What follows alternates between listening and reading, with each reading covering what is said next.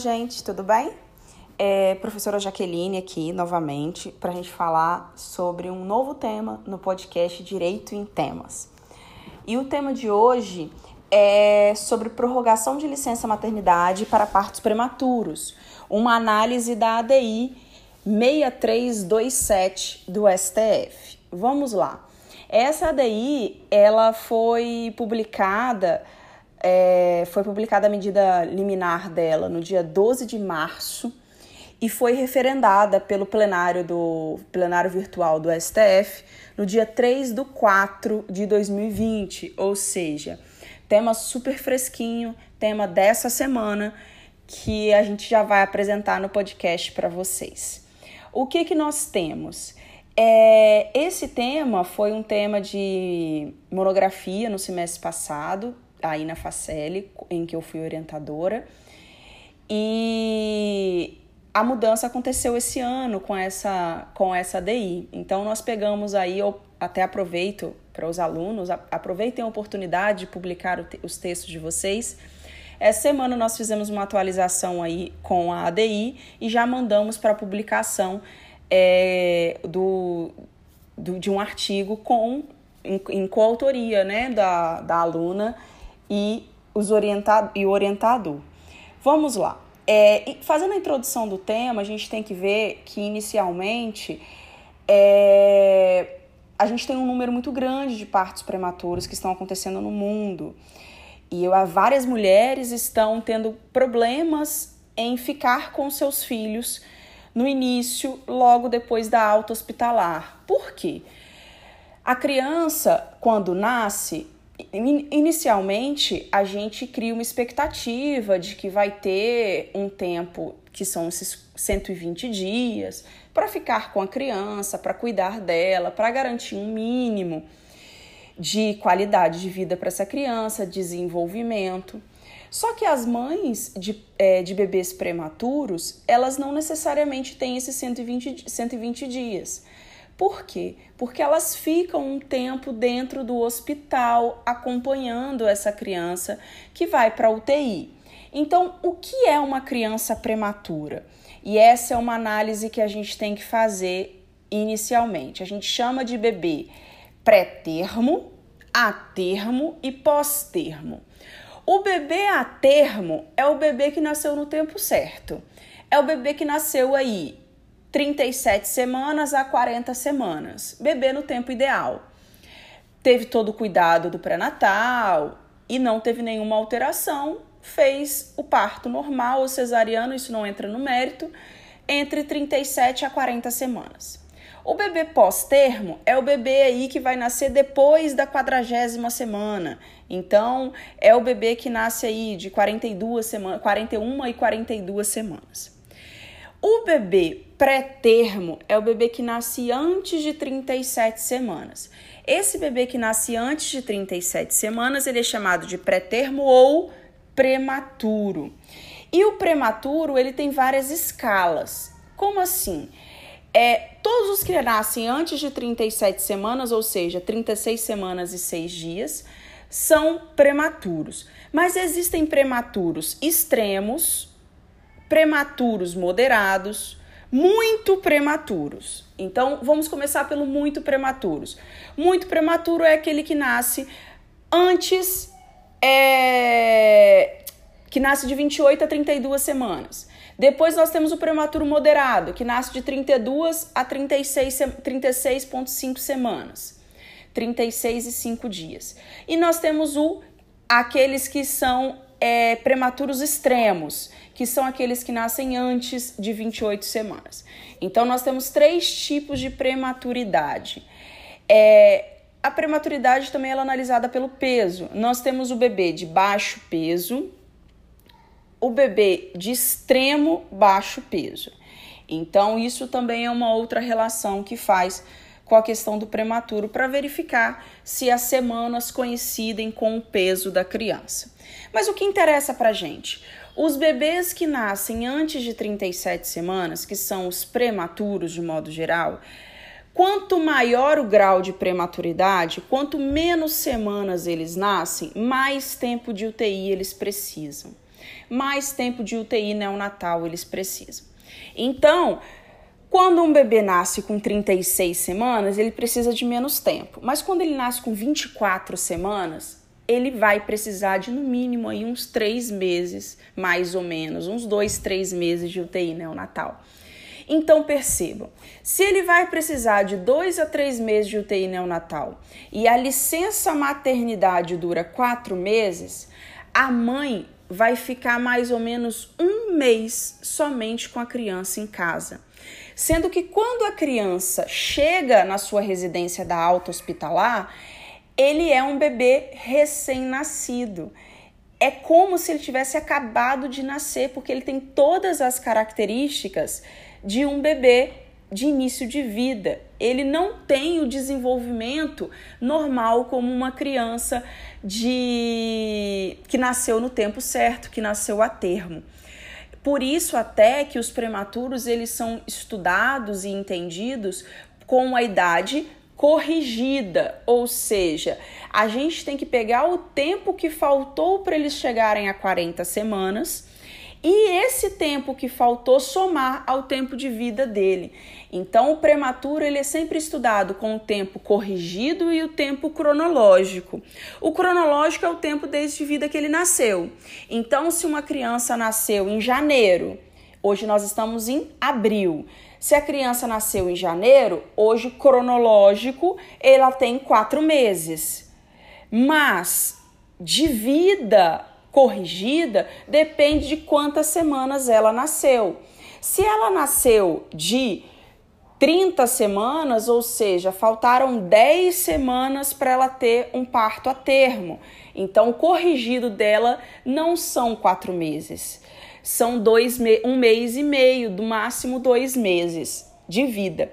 Então, a análise do tempo cronológico para o tempo corrigido faz diferença no desenvolvimento da criança. E esse desenvolvimento da criança é o necessário lá na frente quando a criança tem a alta hospitalar essa mãe acaba ficando somente um mês com a criança e já precisa entregar para outra pessoa cuidar porque ela não tem mais a possibilidade de extensão de licença maternidade. Ela, entre aspas, perdeu três meses da sua licença maternidade lá no hospital lá na UTI neonatal e ela não vai ter a oportunidade de ficar com essa criança nos outros dias, nos outros tempos restantes até ela completar os seus quatro meses corrigidos. E aí é uma questão do debate da ADI 6327. Por que isso? Porque a licença maternidade, a seguridade, antes de a gente entrar na licença, a seguridade social é um direito humano de segunda geração todas as pessoas que fazem as com suas contribuições ao regime geral de previdência social, as mulheres no caso, têm direito à licença maternidade. E por que, que tem direito à licença maternidade? Porque a lei assegurou esse benefício à mulher no caso de parto, adoção ou morte do feto. Então, é, o salário maternidade é um benefício previdenciário devidas a todas as seguradas do regime geral de previdência, desde que cumpram os requisitos lá da 8.213, certo? E aí, esse tempo desse benefício é contado em razão do parto. De acordo com a 8.213, é contado de acordo, no dia do parto, ou seja, o dia que a criança nasce. Só que esse contar do dia que a criança nasce, nós vamos ter aquele problema que eu acabei de contar a vocês. A mãe fica um mês só, sendo que a criança ficou três meses no hospital. E esse entrave, ele passa aí por diversos projetos de lei que nós temos hoje no Congresso Nacional.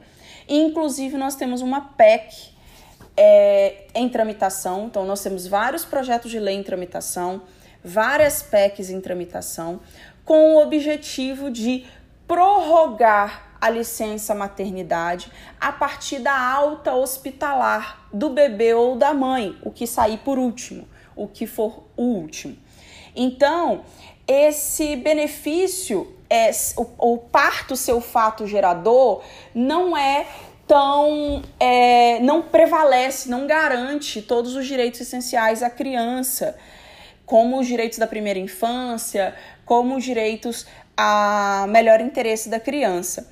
Então, esses 120 dias, eles não devem ser contados, e essa é a análise que a ADI é, 6327 faz, ela não deve ser contada do dia do parto, e sim do dia da alta hospitalar da criança ou da mãe, o que vier por último. E por que a gente está falando dessa ADI?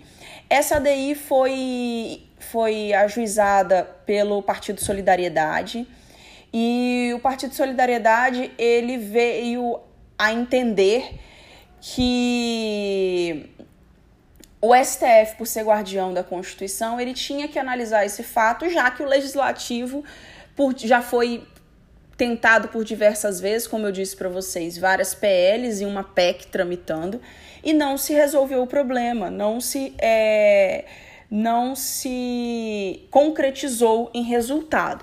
Então, o Partido Solidariedade entrou com essa ADI, e nessa ADI ele pede a interpretação conforme ato constitucional, faz uma interpretação conforme a Constituição. E essa interpretação conforme a Constituição é o seguinte: pede que seja invalidado um ato é, normativo, ou seja, a Lei 8.213, para que seja interpretado conforme o dispositivo constitucional, que é garantia do salário maternidade às parturientes desde o nascimento para garantia de primeira infância, para garantia de direitos essenciais mínimos da criança, para a garantia de é, melhor interesse da criança. Então, é baseado na dignidade da pessoa humana, seja do bebê ou da mãe, que é necessário convívio entre ambos. É necessário essa convivência mínima aí de quatro meses, e esse quatro meses ele não existe porque é por uma invenção, são estudos médicos que demonstram que esses quatro meses ainda é uma ligação, o bebê ainda se entende como dentro da barriga da mãe. Esse tempo é necessário para a criança ter noção do mundo exterior, para a criança verificar, para a criança é começar a entender que já é um ser externo da mãe, para a criança desenvolver e começar a ter atos é, de, de retirada de vida, sentir que tem uma vida própria, sentir que é um ser. Só que quando a gente desfaz esse lapso, desse laço abruptamente, ou seja, colocando a mãe para retornar ao seu trabalho, esse laço ele entre mãe e filho ele não fica totalmente enraizado. Então, isso prejudica, ou poderá prejudicar, melhor dizendo, poderá prejudicar crianças, as crianças no futuro. Então, é, o objetivo dessa ADI foi interpretar a Constituição para garantir a extensão, a prorrogação de licença maternidade para as é, mães é, de crianças prematuras a partir do momento do da alta hospitalar. A contar, claro, das internações com mais de 15 dias, né, gente? Porque um bebê prematuro, mesmo que ele tenha nascido aí de 35 semanas, o mínimo que uma criança acaba ficando na UTI é de duas, o mínimo que, que uma criança fica é de duas a três semanas. Isso eu tô falando de prematuros leves, prematuros aí que nasceram de 35, 36 semanas, eles vão ficar aí na UTI pelo mínimo de 15 a 21 dias. Então, é, todas as mães que tiveram filhos prematuros, o que, que essa DI chega à conclusão através da liminar que já foi referendada pelo Pleno do STF? Todas as mães de filhos que tenham seus filhos prematuramente, ou seja, que foram tiveram bebês prematuros pré-termo, que ficaram mais de 15 dias internados na UTI, devem ter sua licença maternidade prorrogada. Então, conta-se 120 dias mais o tempo de internação hospitalar da criança na UTI neonatal. Isso para quê? Para garantir o estado de vulnerabilidade da criança e que essa vulnerabilidade seja convertida no direito da primeira infância. Então, nós vamos nos basear pela primazia, pelo princípio do melhor interesse, pela pela garantia de dignidade da pessoa humana, para que, para que as crianças tenham esse direito resguardado perante o direito brasileiro, perante a previsão de, de garantia de convivência de no mínimo dentro da sua casa de 120 dias. Certo? Esse é o tema de hoje. Eu espero que vocês tenham gostado. É, é um tema muito novo, então ainda não temos questões de concurso, ainda não temos é, debates sobre, sobre essas aplicações em tempo é, administrativamente perante o INSS, porque ainda é algo muito novo.